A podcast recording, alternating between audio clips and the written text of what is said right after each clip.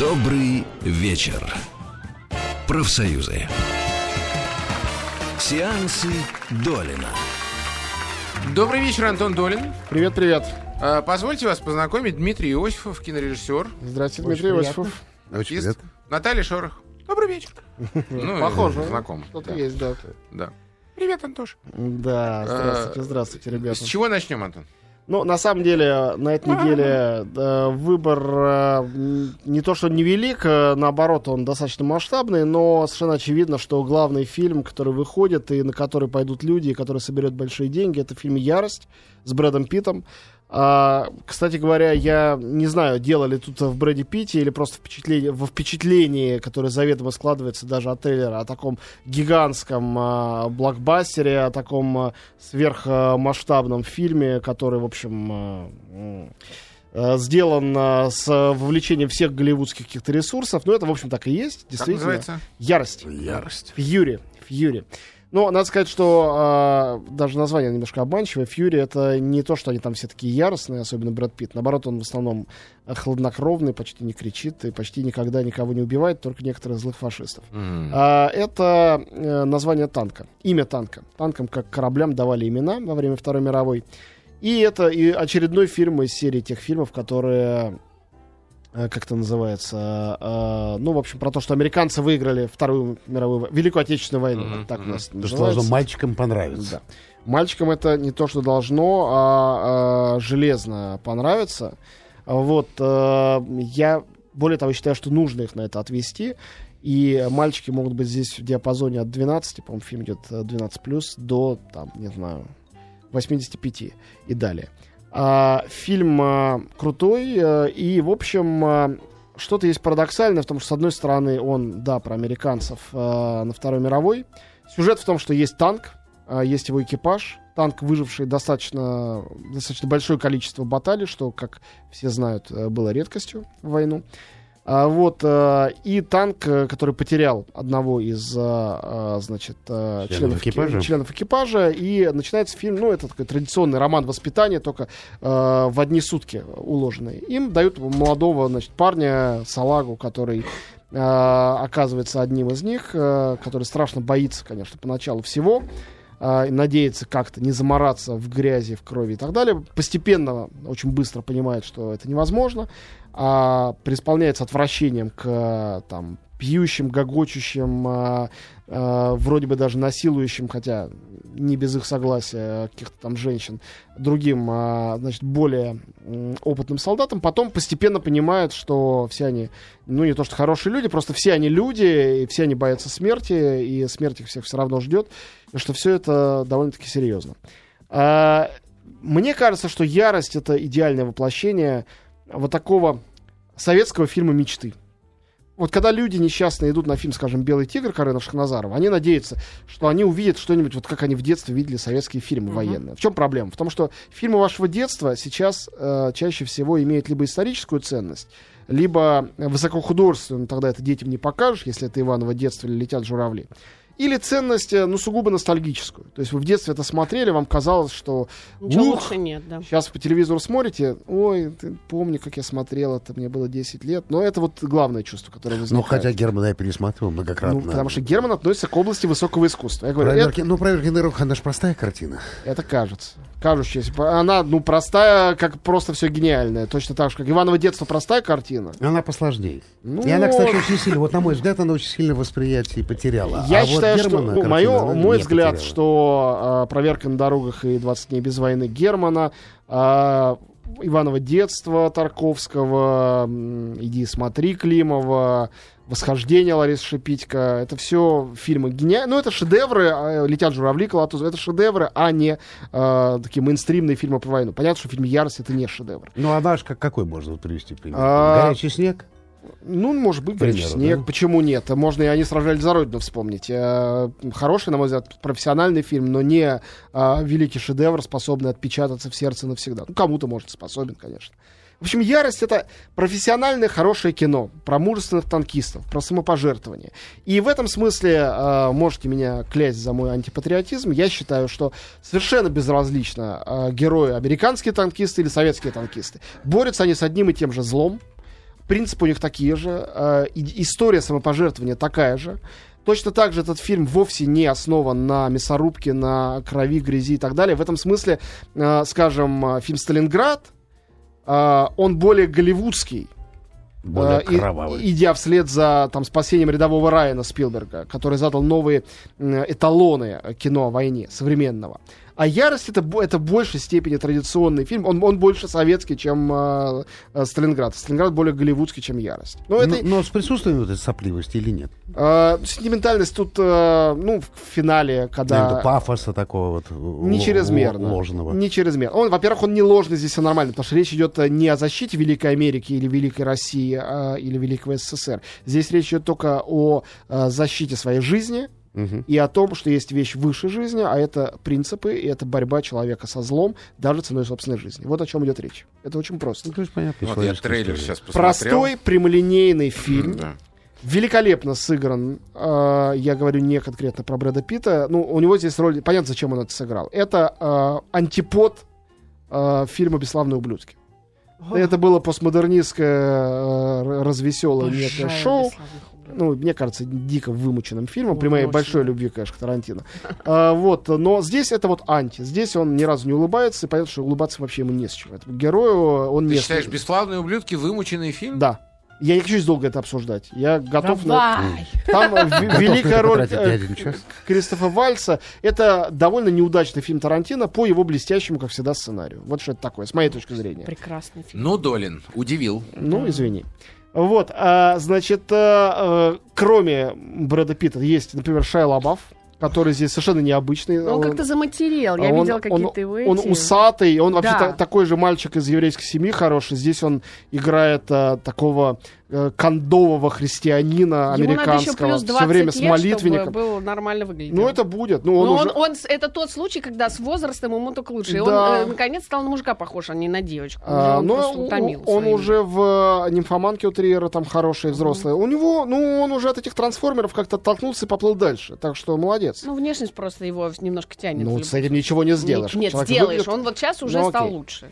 А, и э, к разговору о молодых и о внешности. Логан Лерман а, это на самом деле очень э, симпатичный молодой артист, который играл в чудовищной экранизации трех мушкетеров. Он играл Д'Артаньяна. Тут он тоже по сюжету немножко Д'Артаньян.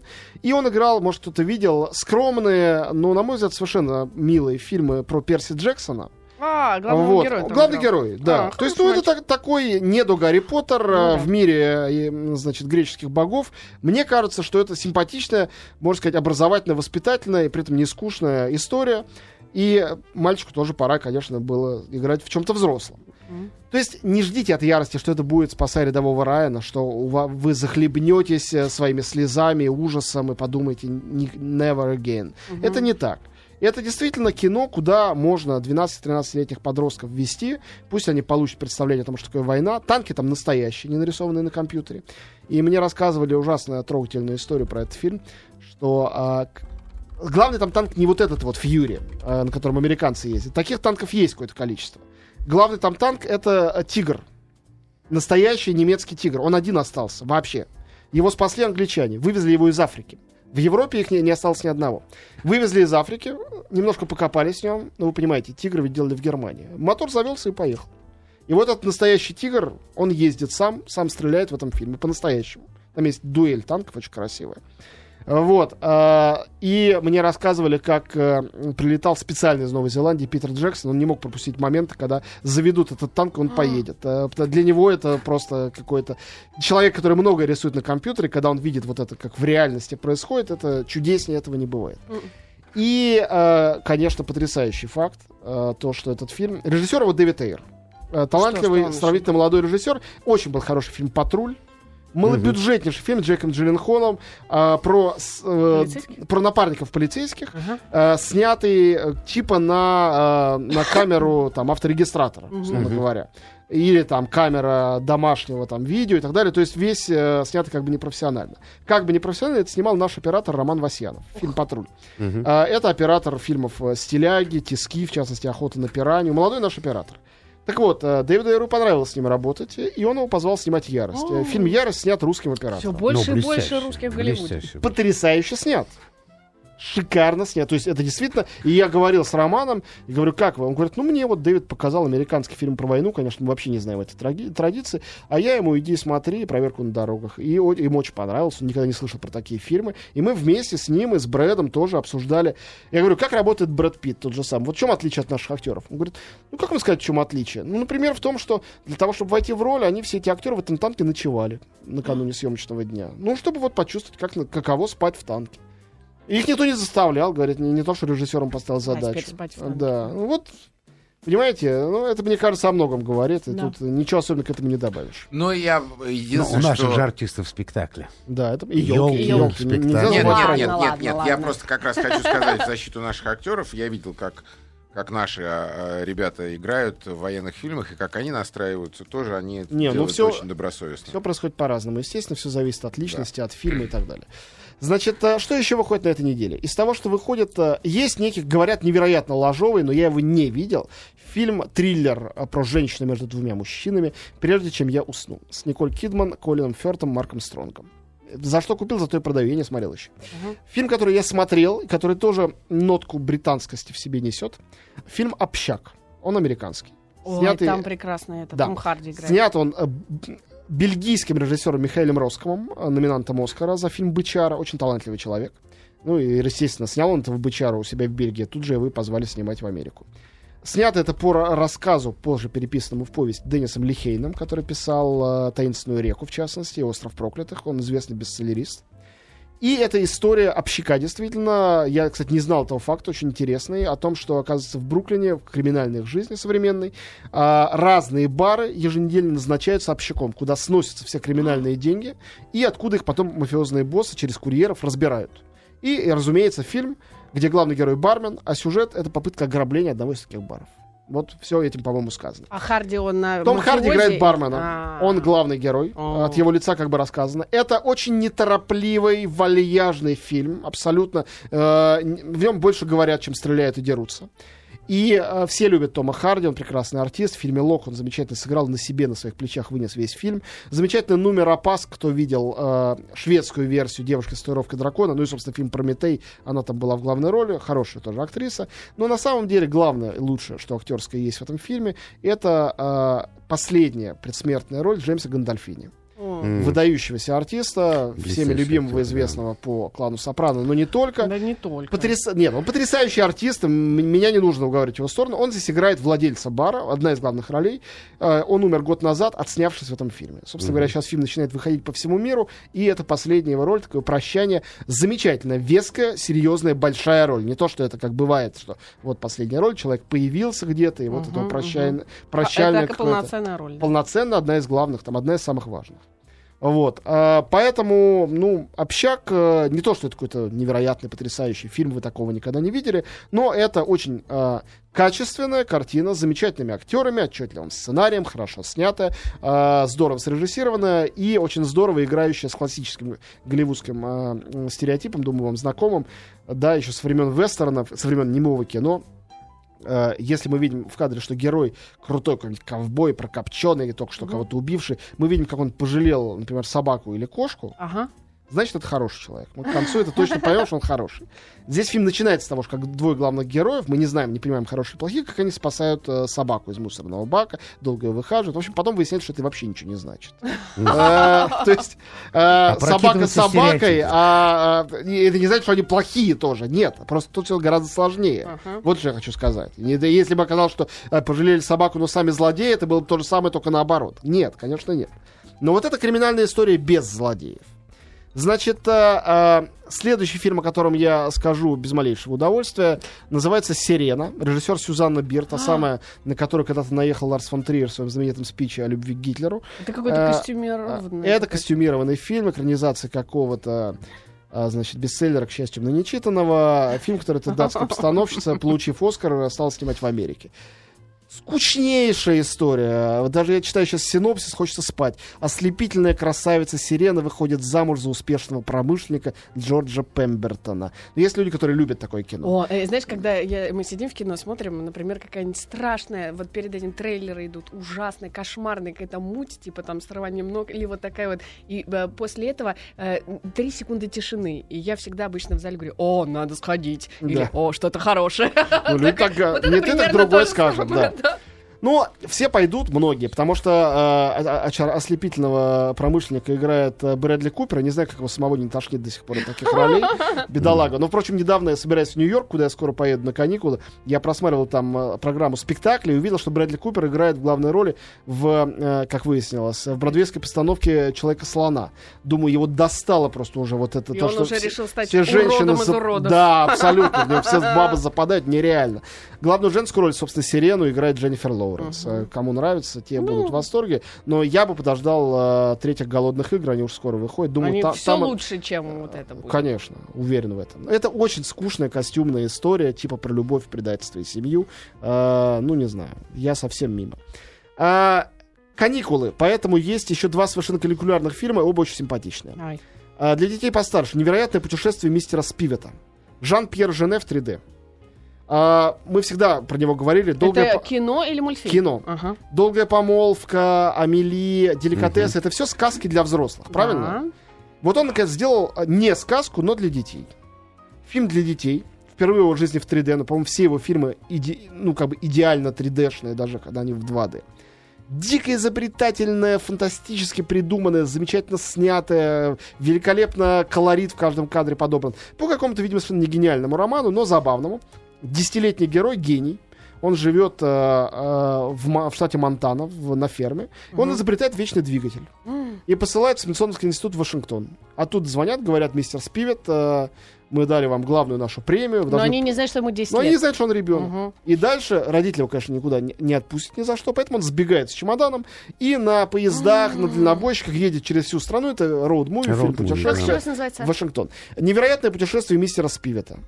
Очень симпатично. Маму играет Хелена Боном Картер. Очень она хороша. В таком фильме сверхуместно, потому что, конечно, Жан-Пьер Жене это такой французский Тим Бертон. Ну или Тим Бертон это американский Жан-Пьер Жене. Или английский, поскольку он живет в Мне Англии. кажется, и взрослые получат. Да. Жен- Жене потоньше. Уверен в этом. Ну, потому что он, он европейский, а тот все-таки американский. Ну, смотря что, труп невесты тоже тонкая вещь. Ну, в общем, это все зависит. Но жена, конечно, талантливый. Первый его детский фильм, имеет смысл на него сходить. И последнее, чем я успею сказать про эту неделю, потому что потом я перейду к следующей неделе, а, это фи- мультик трехмерный «Пчелка Майя». Ведите Нет. своих э, детей дошкольников, и вам будет Не страшно надо. смотреть на экран. Зачем? А Карл им Гот будет, поет- им поет будет хорошо. Нет, ну там же есть лучший этот, как его. Ну, он просто не премьерный город героев. Ну, И он не для совсем малышей. Ну да, 6 плюс однозначно. Да. Добрый вечер. Профсоюзы. Сеансы Долина. Ну что, продолжаем мы историю премьер. А тебя не будет на следующей неделе, а ты, но ты не будешь захватывать э, следу- следующую неделю, или все-таки... Почему? Я сейчас расскажу, конечно. Давай. На этой неделе я про все практически рассказал, вот кроме пчелки Майи, которую почему-то вы сразу запрезирали. Ну, то есть Почему? она- Наоборот, ну, я подожди. даже спросил, э, Карл Гот будет опять э, ну, делать Карл сау- Гот уже все в свое время сделал. А, Нет. Там Карл Гот пел в свое время в этом ужасном Что, это вообще... э, для- Арию если ты... пчелы.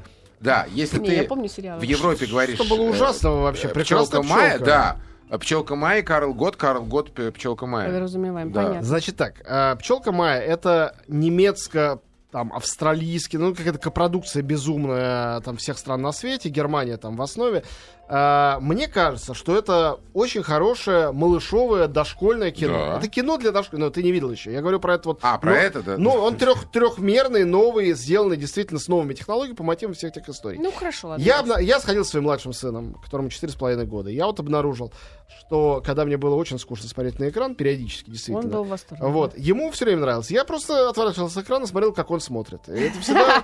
э, э, Знаете, есть такой великий фильм э, классический «На 10 минут старше». Да, Де- Да, Дети... блестящий. Герц Франк. Да, Герца Франка, классика. Дети смотрят э, кукольный спектакль, а камера смотрит на детей, а не на спектакль. Что смотреть на спектакль? Там ничего интересного нет для взрослых. А лица детей это потрясающе. И вот, мне кажется, пчелка Майя это вот такой опыт. Когда для взрослых это неинтересно, но детей своих отведите, маленьких, маленьких. Это для малышей, реально, можно двухлетних вести, можно трехлетних, если они в состоянии там час высидеть в кинозале, Ну да. э, в очках, оно, по-моему, есть не только 3D-сеансы, впрочем, то э, введите и сделайте им приятно. Для каникул это хорошо. Все-таки самая угнетаемая с точки зрения кино и развлечений часть населения это маленькие дети. Для них очень мало чего есть. И когда они куда-то приходят, начинают там шуметь и так далее, это всех бесит, э, и ничего не получается. И более взрослые дети раздражаются, и сами родители стесняются. Вот это вот для них это пчелка Майя, это идеально. И там громко эти пчелы летают, дерутся, поэтому если дети будут э, комментировать, это никому тоже толком не повредит. Могу рассказать что сюжет, но, наверное, не буду. Да Давай, не. расскажи. Не надо. Пчела покидает родной улей. Антон. Давай дальше. Общем, А, а, это же интрига. конечно. Нет, ну реально, я ничего плохого в этом не вижу. Это как бы ерундовина, но она, э, она же для определенных э, совершенно ну, зрителей, которые имеют право тоже, чтобы для них что-то показывали. А это редко происходит. Э, только смотреть, что ли, это Машу Медведь по компьютеру? Пусть ходит в кино, пусть узнает, что такое кино с пчелкой Майей. Ничего плохого. Значит, следующая неделя. На следующей неделе все очень просто. Выходят два фильма, о которых можно говорить практически бесконечно. Э, один для всех, другой почти что ни для кого. Фильм для всех это фильм э, «Интерстеллар» э, Кристофера Нолана. Фильм почти что ни для кого. И это не значит, что он чем-то плох, он прекрасен. Это новый фильм 83-летнего э, Жан-Люк Гадара.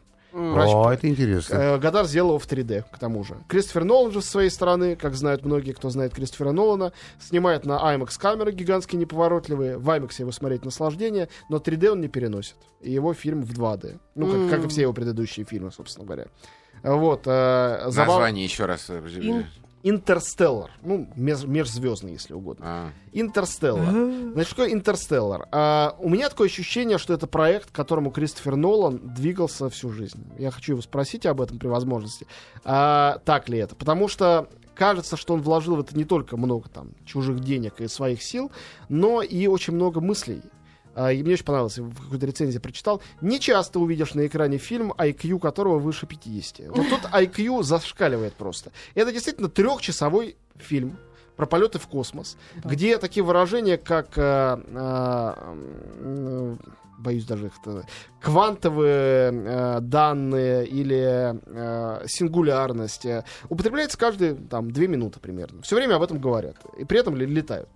А, в чем- в чем сюжет? А, Это земля будущего, которая умирает. Земля перестала плодоносить, ничто практически, кроме кукурузы, не растет, и та издыхает, и кончается кислород в воздухе. Чувствуется, что человечество осталось жить совсем чуть-чуть. И а, НАСА, то, что отста- осталось от НАСА, решают а, запустить безнадежный проект, называется проект «Лазарь», попробовать найти а, планету, пригодную для жизни. Ну, как всем известно, в нашей галактике таких нету. Но кто-то какие-то неизвестные инопланетяне, кто-то, неизвестно кто, бог, открывает для них э, неподалеку от Сатурна э, кротовую нору. Понятно, да? То есть э, как бы дыру в пространстве, в гиперпространстве, которая Как позволяет им да, пролететь и оказаться в другой галактике, где такие планеты вроде бы есть. Они 10 лет назад туда послали в строжайшей тайне э, 12 кораблей, Ничего без не, а, Ни один и не от, от трех из них они получают, там э, проходит сквозь картовую нору только простейший бинарный код. То есть код э, «прилетайте» приходит с трех планет. Ага. И есть три планеты, до которых есть шанс долететь, выбрать из них одну и тогда попробовать спасти человечество или какую-то его часть. И фильм э, это история о том, как одного пилота, его играет Мэтью МакКонахи, совершенно потрясающий. И вообще его карьера, конечно, приняла какой-то невероятный оборот Он с гений, Оскаром. конечно. Он потряса- Гений. потрясающе тут играет. Вот, э, он пилот, возглавляющий экипаж, экипаж из нескольких человек, который летит, чтобы попробовать найти планету, где можно будет жить. Вот о чем история. Но это одна часть истории. Вторая часть истории, это с другой стороны, если посмотреть, это история папы, который бросает своих двух детей в мире, который умирает. Он вынужден их бросить, потому что это единственный шанс э, их спасти, а возможно его внуков. Но с другой стороны, он с ними расстается. Его двое детей, 10-летняя девочка, 15-летний мальчик, остаются, в общем-то, сиротами в мире, где почти невозможно жить. Вот, и, а, ну, я не хочу рассказывать все сюжетные подробности, они слишком потрясающие. Фильм а, построен по принципу крещенда. Нарастает напряжение. Сначала ты не уверен, что это хороший фильм, только видишь, что он здорово снят. Потом ты думаешь, ух ты, интересно. Потом ты говоришь, да ладно. А потом к финалу ты уже сидишь, вжавшись в кресло. И в этом смысле Сказал я уже про IMAX. Конечно, если у вас есть под боком где-нибудь кинотеатр IMAX, э, это не тот кинотеатр, который называется IMAX. Кинотеатр есть зал IMAX брендированный. мгм. Их в России уже довольно много. Обязательно идите смотреть фильм там. Это, ну, как если бы приехала выставка, не знаю, Тинторетто. Ну да, я вот а, трейлер и- смотрю, Идите, а, да. смотрите Тинторетто в музей Пушкина, а не, на, а, в, а не в, Не в буклете, в да. иллюстрациях газеты «Известия». Потому что вы не поймете, что хорошего в Тинторетто, Мгм. реально, хотя он очень хороший. Ну, и вы не поймете. И уж точно, можно посмотреть это где угодно на большом экране, не утруждайтесь а, а, тем, чтобы качнуть это и посмотреть на мониторе. То есть, пожалуйста, ради бога, хотя вас за это могут посадить, но это ваше дело, дело вашей совести. Но главное, что вы не получите никакого удовольствия. Вообще, просто ноль удовольствия получите. Но сцена, когда корабль э, там летит вдоль черной дыры или попадает в кротовый нор, это нечто. Это действительно вне человеческого понимания. И фильм об этом. Он о том, что, что находится вне человеческого понимания. И о том, как человек пытается это укращать. А мне в качестве каких-то референций пришли в голову три фильма, на которые это похоже. Вот это ровно находится где-то посередине между фильмами «Космическая Одиссея» Стэнли Кубрика, фильмом «Близкие контакты третьей степени» Стивена Спилберга и фильмом «Древо жизни» Терренса Малика на который это похоже визуально, поскольку это история также семьи, история любви. И э, дочь героя, уже выросшую, играет Джессика Честейн, которая, как вы помните, с древа жизни стала вот такой суперзвездой, которой она сегодня является. Кроме этого, есть замечательный, он с ней уже работал в предыдущем фильме «Возвращение Темного рыцаря. Энн Хэтэуэй, она играет одного из членов экипажа, тоже она изумительная. И, как практически всегда, в начале, в трех фильмах про Бэтмена, а, у Нолана играет а, любимейший, напоминающий, видимо, о том, что все-таки Нолан родился в Лондоне, Майкл Кейн. Как всегда, он играет роль мудрого профессора, который решает некую формулу, пытается понять, что такое гравитация на самом деле, потому что задача героев, ну это, видимо, не спойлер, это попытаться понять и подчинить гравитацию, что позволит им, собственно говоря, э, улететь с Земли. Без этого это невозможно. Ну, в глобальном смысле вывести как бы формулу гравитации. Простите меня за эти примитивные и физически не подкованные слова, но я пытаюсь на простом языке это объяснить. Я знаю, что один из главных астрофизиков, специалистов по этим вопросам был научным консультантом фильма. Мгм. И если вам придет в голову пойти в кино, чтобы э, поржать над тем, как говорят умные бессмысленные слова, просто имейте в виду, они тогда не для вас бессмысленные, совсем не для всех. И когда вы будете ржать, у вас есть большой шанс казаться дураками. А, Это великолеп- к тебе относится, Шорох. Велик- Да-да-да, я В первую очередь. Великолепно а, Нолан а, ответил всем тем, кто его годами обвиняет в нехватке чувства юмора. Он ввел в сюжет устаревшего робота, один из главных героев фильма, а, у которого есть искусственно встроенное чувство юмора. Он единственный герой фильма, который шутит, и все время неудачно. И это, разумеется, очень смешно, то, что есть робот, который неудачно шутит. Он еще выглядит как несколько железных палок вместе соединенных, то есть он вообще не антропоморфный ни с какой стороны, этот робот. Но у него есть имя, характер, и он один из важных персонажей фильма. Его зовут Тарс. Вот, на самом деле роботов два, но это главный робот. Значит, э, еще в этом фильме, что тоже говорит, по-моему, о блестящем, хотя несколько извращенном чувстве юмора Кристофера Нолана, когда фильм уже, кажется, клонится к закату, хотя это только его середина, в сюжете вдруг появляется примерно на полчаса э, Мэтт Деймон, который не объявлен ни на одном плакате. Это неожиданное явление. Э, Вот, потом он также неожиданно исчезает, Мэтью МакКонахи прекрасен, хотя речь не идет об актерской работе, ну, точно так же, как, по-моему, про Кристина Бейла в роли Бэтмена. Трудно было сказать, что он там как-то, хотя мы знаем, Бейл гениальный актер, нельзя сказать, что он потрясающе сыграл. Просто это был персонаж, который существовал каким-то потрясающим образом. И вот МакКонахи именно таков в фильме «Интерстеллар». А, то есть э, хочется смотреть на него бесконечно, как, наверное, детям хочется смотреть бесконечно на своего папу, героя, который улетел и обещал когда-нибудь вернуться, но неизвестно, вернется ли. Потому что, повторяю, фильм на самом деле об этом.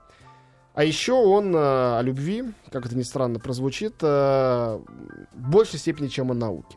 Так что «Интерстеллар» — одно из главных событий этого года. Я в этом абсолютно убежден. Не пропустите возможность посмотреть на большом экране. Может, вы будете меня клясть и ругать, но скажете все равно когда-нибудь спасибо за то, что вы его посмотрели. И посмотрели так, как его надо посмотреть, а именно в кино. Ну, не знаю, посмотрим, может быть, скажем тебе спасибо, а может быть... А Да может, все скажем, А что может быть, и думаем. не скажем. Вряд ли. Добрый вечер. Профсоюзы. Сеансы Долина. Про Гадара сейчас? Да, остался последний э, действительно значительный фильм из того, что выходит. Э, Конечно, это совершенно какая-то дикость. Я сам не верю, что на широкие экраны в России, хотя бы на несколько экранов, выходит новый фильм Жан-Люка Гадара. Это Unreal. Фильм называется «Прощай речь» и снят в 3D. Это самое прикольное 3D, которое я видел в жизни. А, Гадар плевать хотел на 3D как развлекательный элемент, именно поэтому фильм невероятно развлекательный. Иногда он просто, ну вы знаете, да, как 3D устроено, что для одного глаза одна картинка, для другого другое, и получается как бы э, объем. Так вот, он просто снимает для одного глаза одно, там, что происходит с героиней, для другого, что происходит с героем. И когда ты смотришь, ты вообще ничего не понимаешь, пока не, догадываешься начинать моргать глазами, то одним, то другим. Периодически, потом снова Да начинается... ладно. Да. А, главный герой фильма собака, которая молчит весь фильм, поэтому прощай речь. Это собака двух главных героев. Как Дво- называется фильм? Прощай речь. Двое главных героев это мужчина и женщина, которые в основном ходят голые. Иногда они начинают говорить что-то невероятно выспренное, абсолютно бессмысленное. А, достаточно сказать, э, чтобы показать, как Гадар относится вообще к речи, к дискурсу, к французской философии. Замечательную сцену, когда главный герой сидит э, натурально на толчке и занимается тем, чем занимается на толчке, в позе мыслителя Роденовского и пытается излагать какие-то умные мысли. То есть это абсолютно саркастический, издевательский фильм. Он длится час десять. В нем э, нос э, собаки все время высовывается в зрительный зал. Ну, раз уж 3D, то должно быть настоящее 3D. Э, Вот. Э, актеры никому не известны, но очень красивые. И он, и она... Значит, э, сюжет невозможно пересказать словами. В принципе, это ну, даже не скажешь, это устаревшее слово степ, это такой тотальный троллинг. Это троллинг зрителя, троллинг мирового кинематографа, троллинг фестивального движения. Ты думаешь, это А, осознанно или... Не, Уве- осо- у у- Гадара это только осознанно. Гадар конечно. 84 Гадар это мозг. Понимаешь? Он этим занимается последние как будто 20 у лет. он занимается этим всю жизнь, э, собственно, на последнем дыхании уже было троллингом буржуазного общества, но все-таки таким романтическим. Сейчас это уже э, чистая издевка над законами кино, над ожиданиями зрителей, надо всем, над чем только может издеваться 84-летний гениальный человек, который все сделал в своей жизни, все снял, но так вышло, что он все еще жив, все еще в своем уме и все еще способен снимать кино. Поэтому он снимает вот такую вот дичь, как это. А, я Но был- собака принадлежит этим А, людям, которые... и да, и нет, они где-то нашли на улице. Э, Но собака это главный герой картины, молчаливый герой фильма. То есть они привели «Прощай, себе речь». домой, и да. вот- Вот, э, значит, э, ну не знаю, мне кажется, великолепное завершение нашего эфира, сказав про Нолана, рассказать про Гадара. Это говорит о том, что кинематограф жив-здоров, и 84-летний гениальный француз снимает кино, причем в 3D. И все еще молодой англичанин в Голливуде э, снимает фильм про сингулярность, который соберет явно миллиард долларов. Мне кажется, это потрясающе. Это говорит о том, что все наши, как у Нолана, мысли о том, что скоро Земля и кинематограф Я умрет, только они хотела сказать, что Земля не умирает. Да, видимо, все-таки не умирает. Спасибо, Антон Долин был с нами. Спасибо, Антон. Спасибо.